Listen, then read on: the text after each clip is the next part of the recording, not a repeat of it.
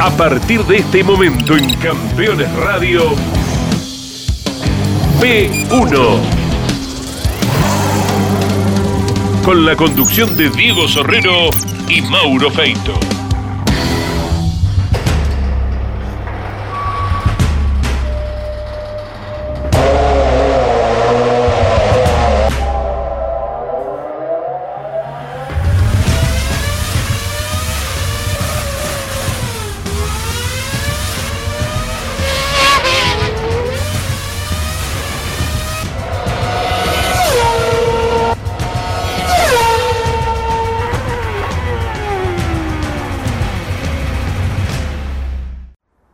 De P1, bienvenidos.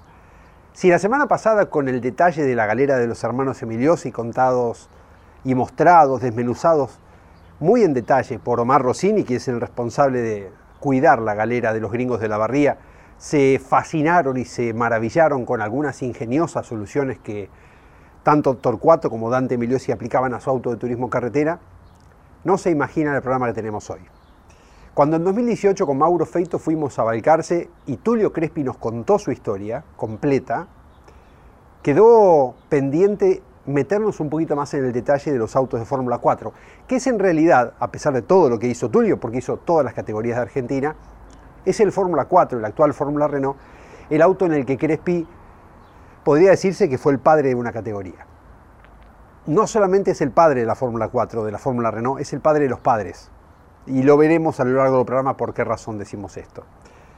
Pero si bien todo empezó con el Tulia número 1, que era un auto de Mini Juniors, lo fue el 2, el 3, el 4 y el 5, porque todavía no existía la Fórmula 4 como tal, corrían con los NSU, no tenían el motor separado de la caja, es decir, era un auto un poco más rudimentario, menos sofisticado. A partir del Tulia 6, que es con el que Carlos Ranio gana el campeonato de Fórmula Renault o de Fórmula 4 de ese momento, con motores Renault por primera vez, empieza lo que sería la historia de la Fórmula 4. Y del 6 al 14, del 14 al 23, va una evolución modelo a modelo en la que Tulio mete todo el tiempo su ingenio por delante de sus recursos, de sus recursos económicos, porque los recursos personales de él son lo que hizo probablemente la gran diferencia de este hombre, que es sin dudas uno de los más grandes constructores de autos de carrera, no solamente de Argentina, sino de esta parte del mundo, sin lugar a ninguna duda. No perdamos más tiempo. Vayamos a la historia de cómo desarrolló Tulio Crespi el concepto de auto simple, efectivo, seguro, rápido, económico, que permitió que tantos grandes pilotos tuvieran en la Fórmula Renault su gran escuela para triunfar en el automovilismo. Bienvenidos a P1.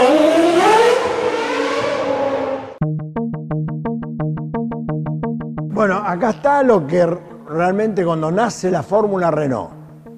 Ese creo que conté el arreglo que hicimos con Antelo. Lo termina corriendo Carlos Raño con un apoyo de Renault. Y ahí nace Carlitos Raño que corría con un, un BMW, corría con eh, los que eran los primeros Mini Junior. Todavía no era Fórmula Renault ni Fórmula 4, era Mini Junior. Y acá también debuta el negro Mongusi, que era el rival de Osvaldo Antelo. Este es un Tulia 6 que ya, bueno, ya ponemos el rayador delantero porque no se usaban rayadores. Como ven, todavía teníamos campana, no usábamos llanta aluminio porque no existían. Ahí empezamos a fabricar las primeras rótulas, todavía usábamos rótulas originales.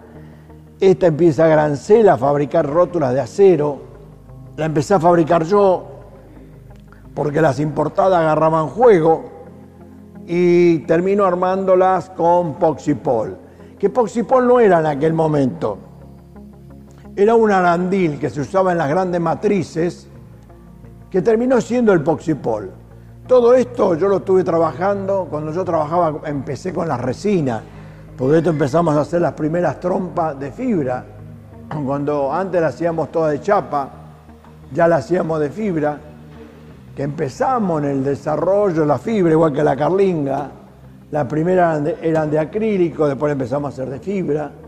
Y ahí empezamos también el desarrollo de la fibra.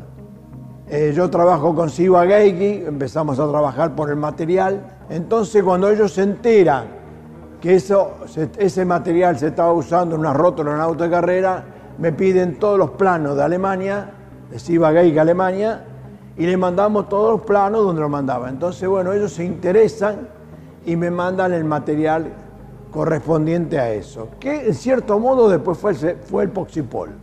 Y fue una rótula económica, ¿viste? Bueno, se rompía, se gastaba, pero la podía reparar y bueno. Y seguimos con eso. Porque también se puede poner una, una que cuesta lo que vale un pedazo de auto. Pero con esa corríamos, ganábamos, nunca, nunca se cortó una rótula. Yo tenía en condición al que se le rompió una rótula, le regalaba un auto.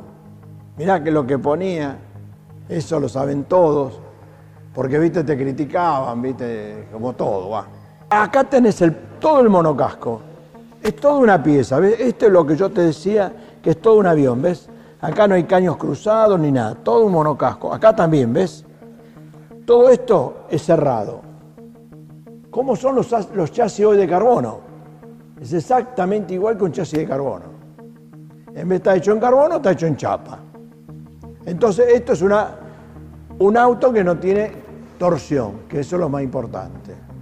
Al principio no teníamos estos remaches pop, ¿viste? Pero bueno, cuando salió esto, para nosotros fuimos, fabricamos esta matricita, la estampábamos y poníamos acá los, tensores y bueno, este, empezamos a fundir los portamasas, ya porque había que hacer en cantidad, los portamasas delanteros y seguíamos con los frenos a campana un profesor de la, facultad y estaba desarrollando una fundición que iba a ser para las llantas. Porque no, la fundición de una rueda no era cualquier cosa, porque en Europa se partía. La Fórmula 1 empezaron a usar magnesio y todo y se partían las ruedas. No era fácil por los espesores, porque si no había que hacer una rueda pesada y no, no resultaba.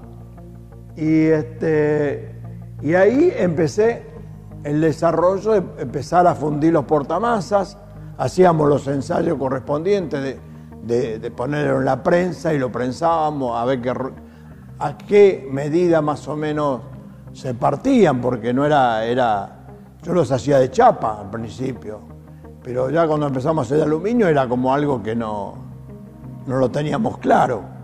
Y bueno, con este ingeniero trabajamos para poderla desarrollar los espesores que ahí donde descubro que la fundición no tiene que tener menos de 5 milímetros. Vos lo pasás de 5 milímetros porque la fundición de aluminio, los poros son mucho más, más gruesos que un, aluminio laminado, en una palabra. Entonces tiene que tener espesor. Y las llantas fueron lo mismo. Esta trompa, eh, vos sabés que mirá, resulta que cuando vamos a, a Europa conocemos Brabham, estaban haciendo el auto que iba a las, 500 millas de Indianápolis. Corrieron una cortina y estaban los dos autos. El galpón era un galpón de la guerra, camino de tierra, o sea, mi taller era un laboratorio a lo que yo conocí. Mirá, y tenía estos agujeros de un lado dibujado y del otro lado dibujado otro. Y me hizo acordar porque yo también no sabía para dónde iba a ir y había hecho lo mismo. Era un, detalle, porque no era que lo tenían pensado cómo tendría que hacer, pero de un lado dibujaron una salida de aire y del otro lado otra, ¿no?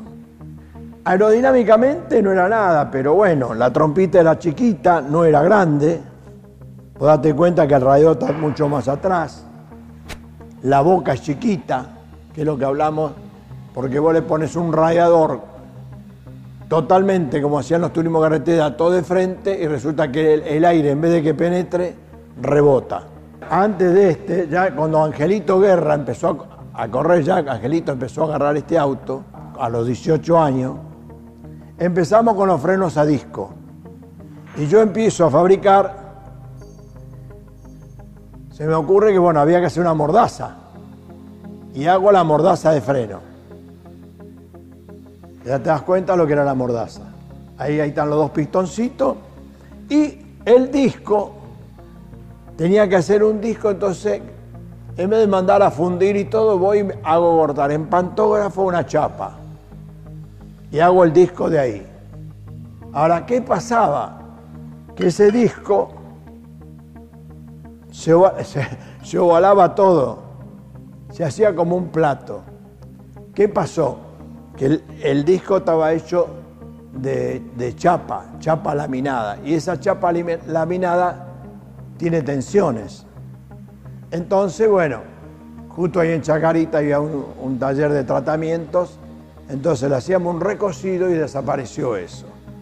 Después las motos hicieron lo mismo de Kespi, porque hoy un disco de moto es de chapa, no es fundido. O sea, esto vos lo podés hacer refinito, bien livianito y que nunca se va a partir. Que es lo que hablábamos de la fundición de aluminio. En la fundición de hierro lo mismo, vos no podés dar poco espesor porque se parte, se raja, que es lo que pasa en los, discos de TC y la mayoría se rajan todo. Esto nunca se raja.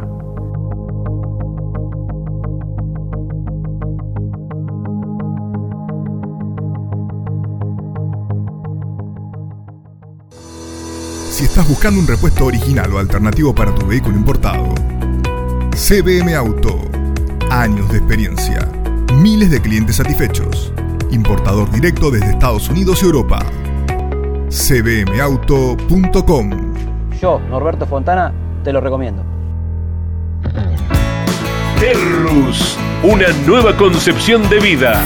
Magnífico loteo sobre Ruta Nacional 14 en Concepción del Uruguay Entre Ríos. Financia y construye Río Uruguay Seguros. Para más información, www.terrus.com .com.ar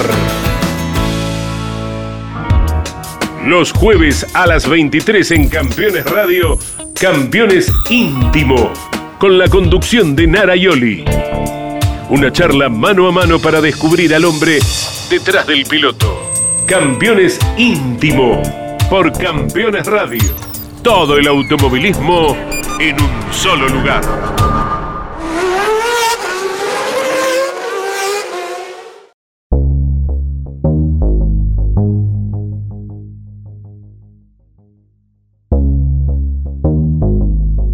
usábamos llantas de aluminio, eran llantas de chapas, que comprábamos las llantas desarmadas ahí en Warner, la cortábamos y la ensanchábamos. Esto tiene todo un suncho alrededor, entonces podíamos darle más ancho, porque las llantas eran mucho más finitas, ¿no? Y podíamos ponerle gomas más. Y después empezó a aparecer la goma de, eh, recapá. Usaban una goma común y la recapaban y ese caucho era más, más blando que, la, que el original, y entonces andaba mucho más rápido. ¿no? Y la butaca, bueno, qué locura que la butaca, todo lo que es butaca, todo esto era el tanque de nasta. Todo lo, que es la butaca era el tanque nasta. Vos sacabas esto y sacabas el tanque nasta, la butaca. Y después otra cosa, este auto como era un monocasco, para la pedalera, vos te tenías que meter de cabeza por acá adentro para trabajar en la pedalera. Y eso ocurría en los Fórmula 1 también, después en esa época que eran todos remachados de aluminio y se metían por acá abajo. Había metido el, el mecánico por adentro, o sea, se metía por acá y este, trabajaba en la parte de pedalera. Y otra cosa que tenía este chasis, que era todo un tubo mucho más redondo. Llevaba mucho más trabajo para hacerlo. Se hacía, se hacía el piso y después se hacían dos laterales y se soldaba de una punta a otra. Y en el año 71 está el auto de las CAP hacemos el auto con amortiguador adentro, ya era aerodinámico, te imaginas, no tenían amortiguadores afuera, y hacemos el chasis ya de una pieza, el toscano, y era mucho más chatito que este, de lo cual ya empezábamos a usar, no, todavía no usábamos alerones, pero usábamos la, trompa más, más chatita, más, más chiquitita todavía, que era más aerodinámica. Después empezamos a ponerle el radiador atrás. Y ahí nos encontramos que con el radiador atrás el alerón cargaba y le hacemos una trompa que bajaba en forma de pato, que era, una, era un tobogán y recibía una carga enorme, hasta que después le poníamos deflectores de costado, recibía más carga todavía. Todavía no teníamos alerones. Pero ahí empezamos a descubrir, bueno, ya en Europa ya se veíamos fotos de lo que se usaban los alerones y ahí empezamos, ¿no?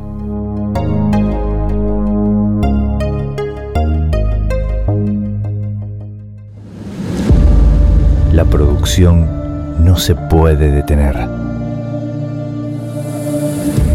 Las máquinas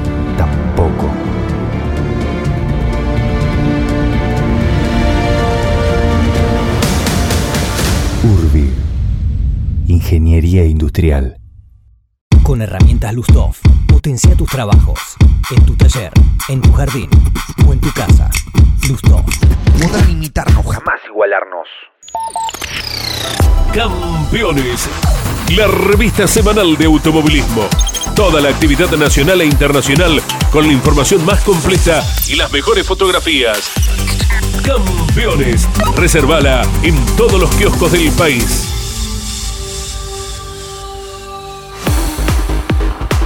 Todos los viernes en Campeones Radio.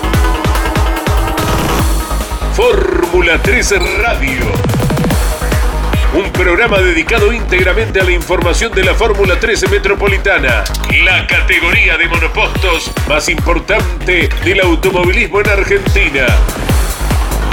Fórmula 3 Radio. Con la conducción de Andrés Galazo. Todos los viernes a las 15 en Campeones Radio. Campeones Radio. 24 horas con lo mejor del automovilismo.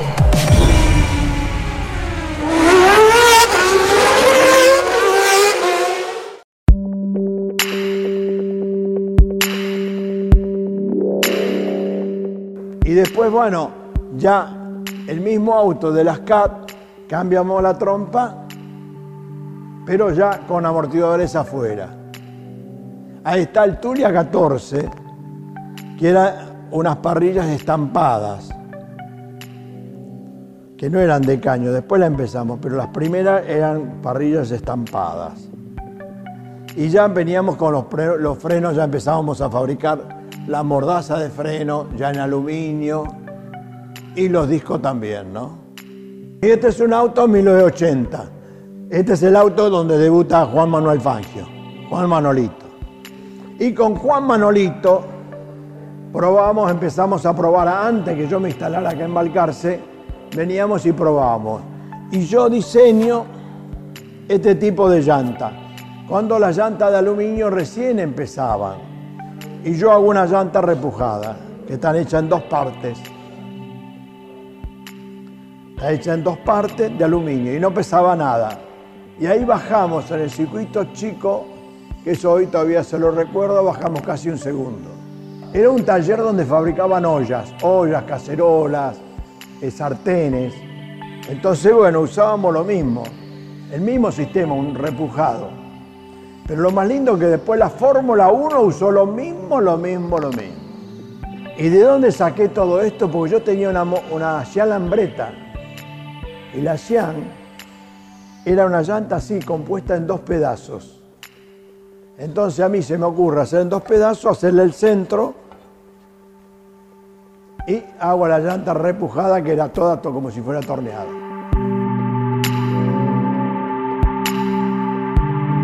Y empezamos con esta trompita, que después fueron creciendo las trompas, cada vez más ancha, cada vez, o sea, nos dimos cuenta que esta, trompa era más rápida, porque formaba más, más carenado, carenaba las ruedas. Y ahí nos empezamos a dar cuenta que lo tuvimos, directamente empezamos a tapar la rueda después. Y otra cosa que empezamos a probar era la inclinación de los tensores, empezamos a descubrir la posición de tensor, la posición de una parrilla delantera, cosa que cuando el auto frene no se agache y la rueda siempre está en el piso.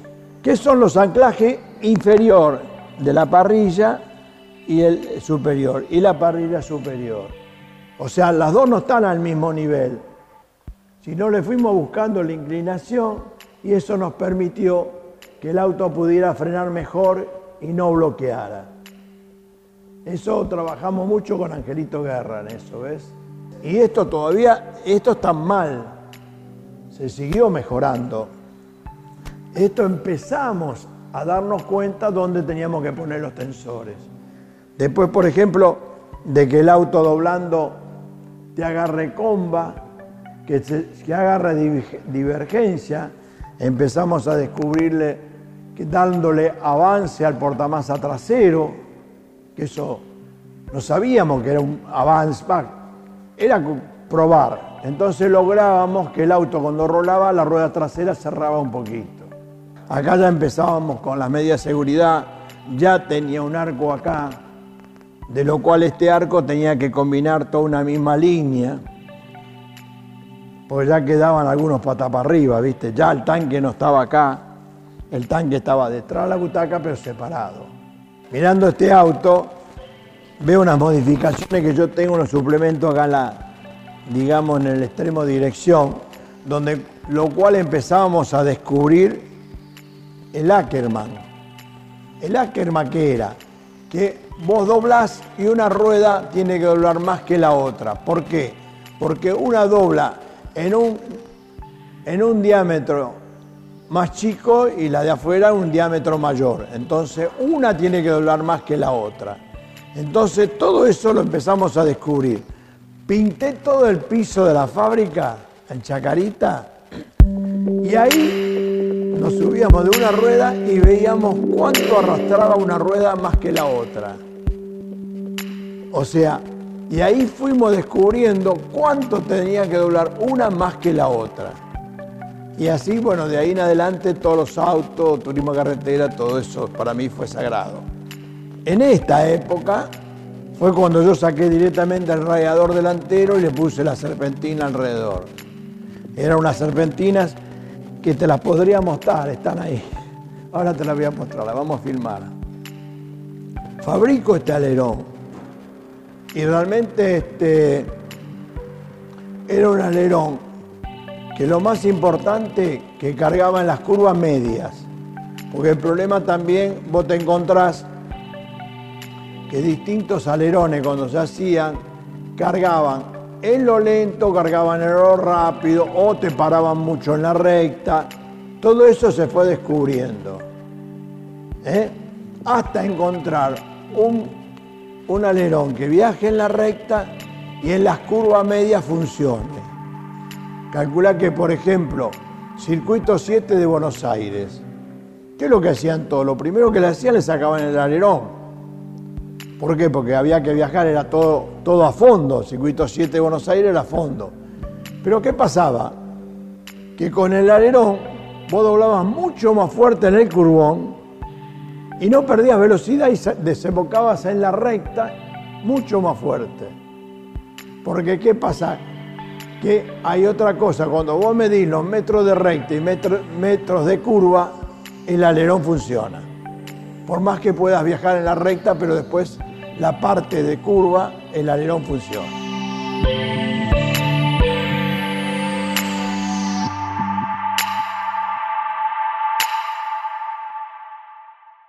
Si visitas Miami, no extrañes lo que dejas por unos días. Visita Las Acacias, el gourmet argentino. Productos argentinos y regionales. Las Acacias, un punto de encuentro en Doral. Encontranos en la 82, 00 Northwest y la 14 Street.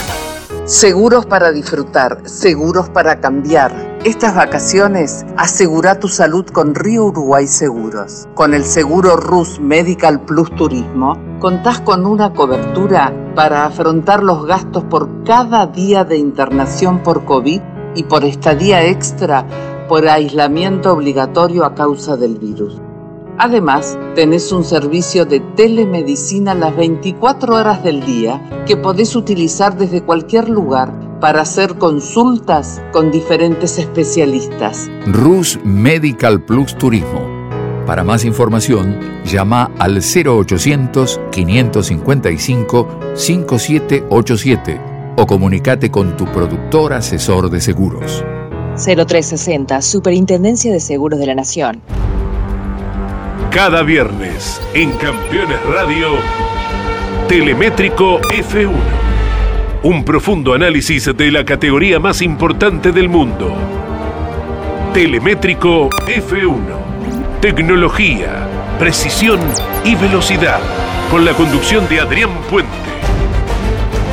Todos los viernes en vivo a las 17 y podés volver a escucharlo a las 21 por Campeones Radio.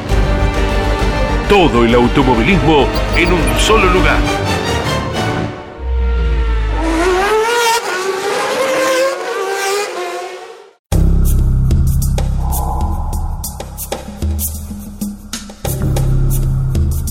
Bueno, este es el Tulia 24, pero antes de este estuvo el Tulia 23. Aunque ya el Tulia 23, la carlinga salía toda completa, época del gurí. Este ya es más moderno, ya era el Tulia 23. Y este 24 ya es, se mejora todo eso aerodinámicamente muchísimo. Ya en el 23 usábamos los pontones, pero los pontones se empezaron a usar por medida de seguridad. No fueron por problemas aerodinámicos ni nada. Pero ¿qué nos encontramos con el pontón? Que el pontón nos formaba un piso y no hacía un efecto suelo. Que eso es importantísimo fue. No solo eso, después carenaba la rueda trasera y los autos viajaban mucho más y eran mucho más, más seguros. Ahí donde empezamos a descubrir lo que era el efecto suelo. Sin querer o queriendo, pero realmente nació por seguridad, para que no se metieran los autos con la rueda adentro, que bueno, se enganchaba, volaban, porque en esa época, te imaginas, 70 autos, tres repechajes, para ganar un repechaje, para poder correr una final, aquí sí que eran todas finales, siempre eran finales. Por ejemplo, la trompa Tulia 23, primeramente no tenía babero.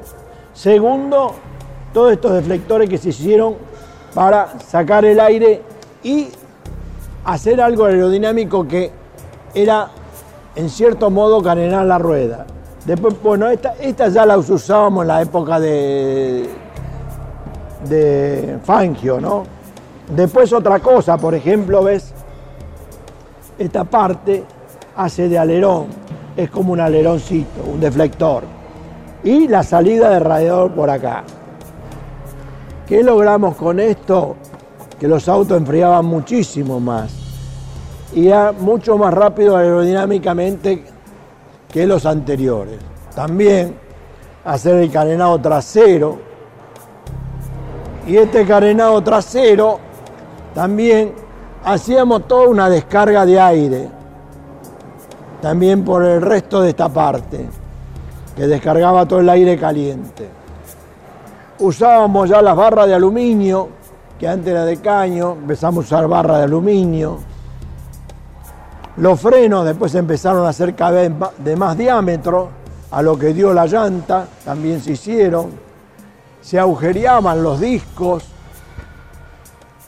Esto cuando empezaron a aparecer las motos de carrera, yo agarré y copié exactamente los agujeros de una moto de carrera. Y eso dio un resultado, que no sabíamos lo que era agujerear. Antes le hacíamos los tajos. Y cuando vi una moto de carrera, ahí copié realmente cómo era. Y ahí donde descubrimos por qué agujerearlo. Y a su vez, esos agujeros sirven para enfriar. Otra cosa que pasó, yo le le hago un auto, un Fórmula 2, a Banfield. Se lo hago 30 centímetros más largo. Era altísimo. ¿Qué pasó con ese auto? La época Miguel de Guidi. Vamos a Marco Juárez a correr. Y en Marco Juárez, el flaco Banfield, diciendo que entre nosotros recagó a palo a Miguel de Guidi, que tenía un auto mío. Y viene Miguel, que tenía ese auto nuevo, que no tenía el de él. Y eran esos 30 centímetros más largos. Y ahí descubrimos que el auto largo funciona mejor. Hoy la Fórmula 1 tiene una distancia impresionante. Empecé a estirarlos también los autos. Se fueron estirando de a 10, de a 5 centímetros y ahí se fue haciendo. Pero tampoco no quise exagerar esos 30 centímetros para no degenerar todo, porque había que tirar todos los autos. Porque un Tulia 23 vos lo disfrazabas a un 24. Le podías poner todo el mismo kit.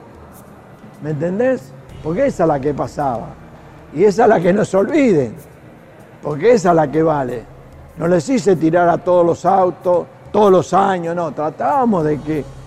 Por eso decían, si se podía hacer algo, sí, todo se puede hacer.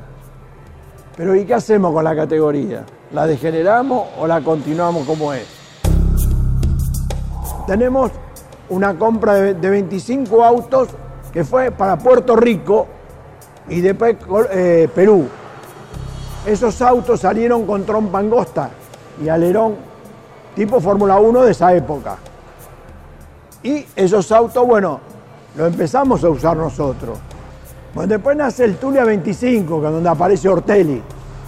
Aparece el Ortelli, el, el Pato Silva, el Gurí, bueno, todos cambiaron al Tulia 25. Y Luciano empieza a debutar con la trompa agostista, con la trompa finita, que me acuerdo en San Juan, y el auto no andaba, no andaba, y resulta que terminamos poniendo la trompa ancha y apareció el auto. O sea, no es que la trompa finita carga menos, es más aerodinámica, no, porque quedan las ruedas al aire. Y las ruedas, en cierto modo, vos la miras de frente, es una tabla mirándolo aerodinámicamente es una tabla. Evidentemente te para. Y bueno, después cuando fuimos al Tulia 25 con trompa angosta y todo, ya era para todos iguales. Y ahí cambió. Pero si hoy pongo la trompa esta, te diría que sería ya otro tipo de trompa más rápida. Pero lo más importante de este auto, que este es de Walter Hernández. ¿eh? Mira, te pone la piel de gallina, porque ¿qué vino acá? Yo quiero un auto como cuando empecé a correr, porque es el auto que más quiere él. Y es su turismo carretera que es un Falcon. Así que mira, tengo todo escalofrío en el cuerpo de, lo lindo que es volver a vivir. Que venga él con una emoción terrible y viene. La verdad está desesperado. Le mandó el motor a B y te saludo B, un abrazo grande. Mandó a hacer la caja que, hacía él, la, la Pagliari Empezamos con el Tulia 25 y lo que más se trabajó en medida de seguridad. Por ejemplo, tenemos una protección para la, piña de frente. Este es un caño que antes, bueno, se hundía. Acá tiene un agujero, de lo cual permite que esto flexione, que no sea rígido. Porque lo más lindo que estos autos no tiene que ser rígido, tiene que ceder tiene que formar la desaceleración, que eso es lo más importante. Por ejemplo, tenemos los pontones lateral, ¿ves? Esto está hecho en fibra, pero adentro tenemos esto, que mide casi 30 centímetros de ancho. Esto es tergopol de alta densidad. Esto es lo que tiene un casco que tiene un centímetro y medio. ¿eh? Y a vos te protege la cabeza. Ahora esto yo lo pongo acá lateralmente. O sea, yo tengo el impacto lateral y tengo un colchón muy importante. Y a su vez tengo esta viga que también se agregó para proteger también. Y acá adentro también, donde va el tanque de nasta, va el piloto, también sufrieron, o sea, se hicieron estructuras para que el auto, el monocasco, no se arrugue, no se achique que son estas columnas.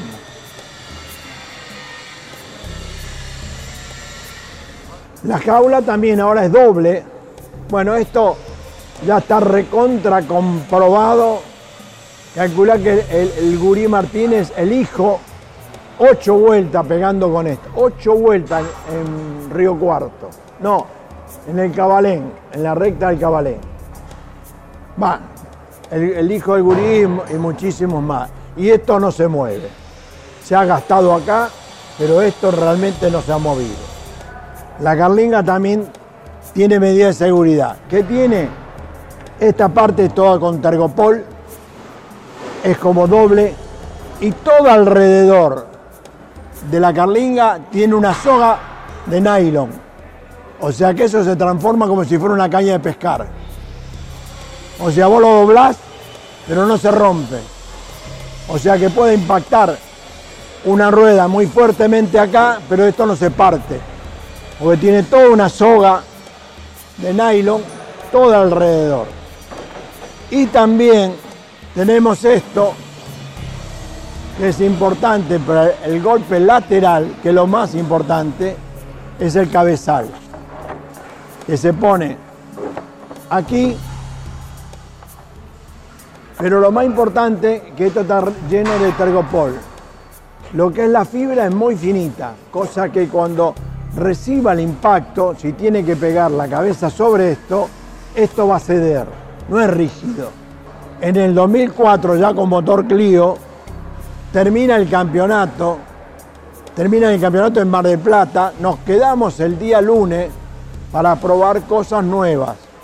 Y una de las cosas que probamos, ya conocíamos lo que era el efecto suelo, ya le poníamos un piso que tenía que llegar sobre la rueda. Y ponemos solamente este deflector y en el circuito de Mar del Plata bajamos un segundo. Que lo más impresionante, que la curva 1, el curvón, lo empezaron a hacer cada vez más rápido, más rápido, hasta que fue a fondo. Fue impresionante esto. O sea, sobre esto hay para trabajar, calcular que se hizo en, en ese año y no se modificó.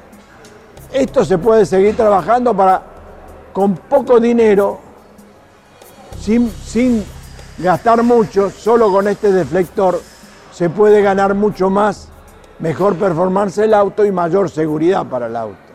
O sea que todavía se puede seguir trabajando. Matrices, esto es todo matrices de la época, bueno, de todas las épocas.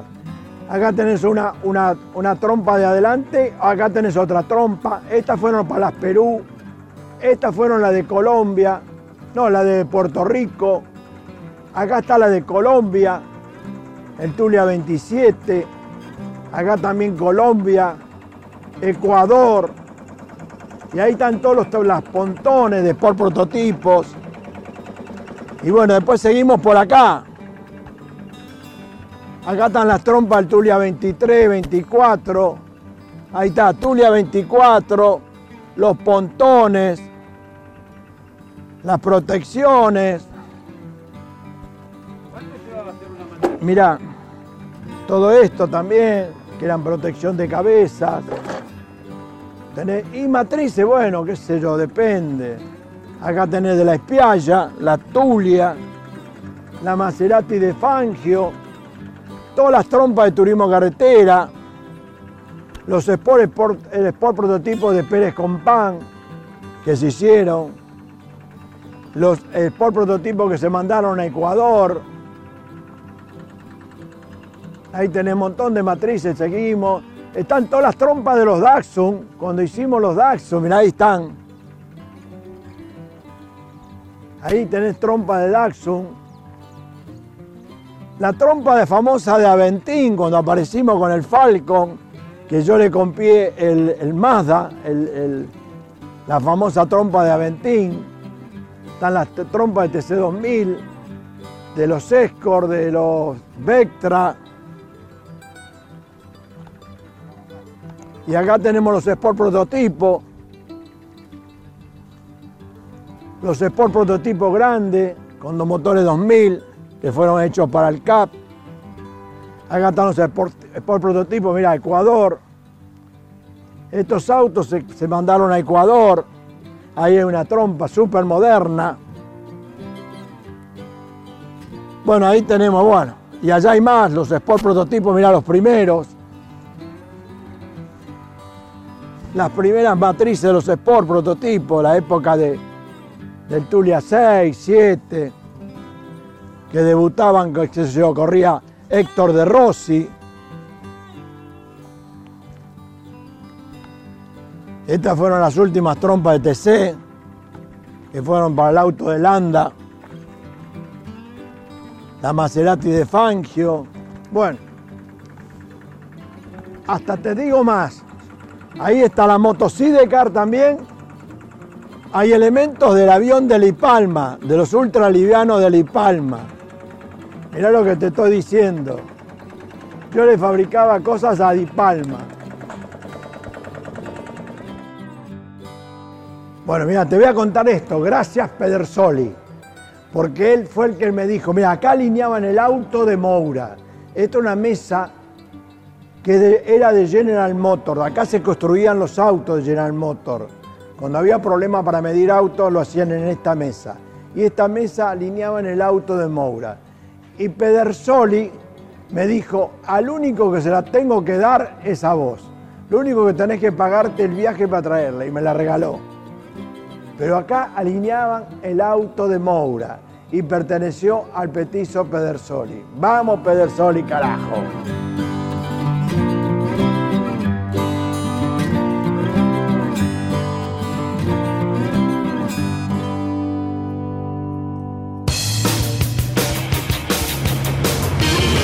Que hacer una pickup que tenga la fuerza de los que hacen. Nueva Renault Alaskan, hecha para los que hacen. Los martes a las 21, las mejores imágenes de la actividad nacional e internacional están en Campeones News. El informativo más completo de los deportes mecánicos. Bienvenidos a un nuevo programa de Campeones News. Pasó de todo a nivel local e internacional y vamos a repasar todo aquí en News. Campeones News por el Garage TV, con la conducción de Claudio Leñani y Nara Joli. Juan Manuel Fangio. Uno va haciéndose con el auto parte de uno mismo. La leyenda. La historia del más grande piloto de todos los tiempos y las novedades del Museo Fangio en Balcarce. Con la conducción de Pepe Joglar. Juan Manuel Fangio, la leyenda. Y no es difícil hablar cuando uno dice la verdad o cosas que hayan pasado. Lo malo es cuando hay que inventar. Todos los sábados a las 18 y los domingos a las 21. Por Campeones Radio. Todo el automovilismo en un solo lugar.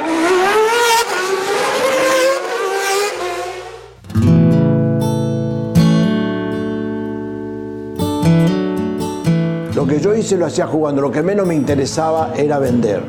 Hacía autos y autos y dije no hago más autos de carrera, ¿viste? Porque perdía plata. o sea que real- realmente nunca cobré lo que realmente trabajé. Nunca, nunca cobré lo que tendría que haber cobrado. Este, financiaba mucho los autos.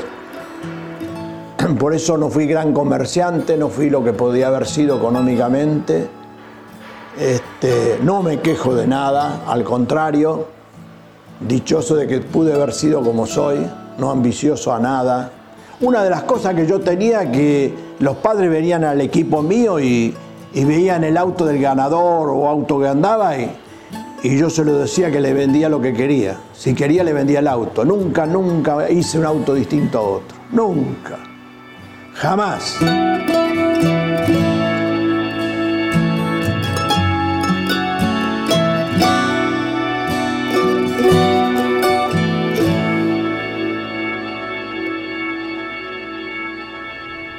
Estas últimas frases nos permiten corroborar que cuando alguien quiere se puede. Y acá es un llamado de atención, un tirón de orejas para las autoridades de la CDA del Automóvil Club Argentino. Si hubieran querido la Fórmula Renault, a pesar de los grandes costos que hoy tiene, por ejemplo, trasladarse de un circuito a otro, y que la seguridad misma genera, y que el moderno automovilismo genera, porque antes eran amigos que iban con un piloto, hoy son mecánicos, hay que pagar un sueldo, hay costos que han subido. Si el Automóvil Club Argentino a través de la Comisión Deportiva Automovilística, que por momentos es completamente separado del ACA como institución, por la que hay que sacarse el sombrero porque como institución es otra cosa. Pero si la CDA se hubiera preocupado por lo mismo que se preocupó Tulio Crespi por el surgimiento, el mantenimiento, el crecimiento y el sostenimiento de la Fórmula Renault, sin duda seguiríamos teniendo una gran categoría. La Fórmula 4 metropolitana o la Fórmula 3 metropolitana, como quieran llamarla, es una buena demostración. La cantidad de autos Tulia que siguen corriendo en todo el país dan la cabal demostración de que el error de la CDA de prohibir los Tulia, de prohibir los autos Crespi en la Fórmula Renault Argentina, se sigue pagando muy, muy caro y probablemente lo sigan pagando como categoría nacional muy caro el resto de su existencia. Hace más de un año que vienen diciendo que van a integrar los Tito con los Tulia nuevamente y siguen en promesas. Muchos excusan diciendo que los equipos no quieren porque la inversión que hicieron con los chasis Tito se desmoronaría si un auto más barato como es el Crespi, más accesible, le llega a ganar. ¿Saben qué? Si quieren se puede. La cantidad de categorías argentinas que por sostener un sistema que ya no funcionaba terminaron fundiéndose, y no hace falta dar ejemplos porque hay muchos, corrobora que están equivocados, que tenían que hacer un cambio, que tienen que animarse y que por sostener un negocio de hoy van a tener hambre mañana.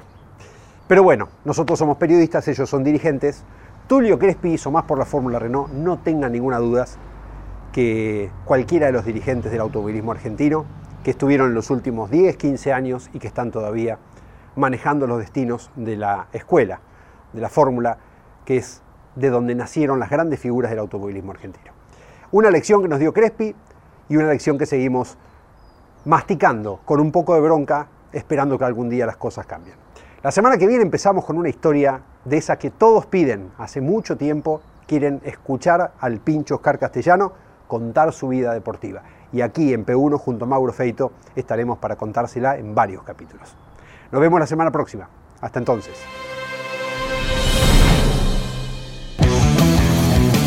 Hasta aquí en Campeones Radio P1 con la conducción de Diego Sorrero y Mauro Feito. Campeones Radio. Una radio 100% automovilismo.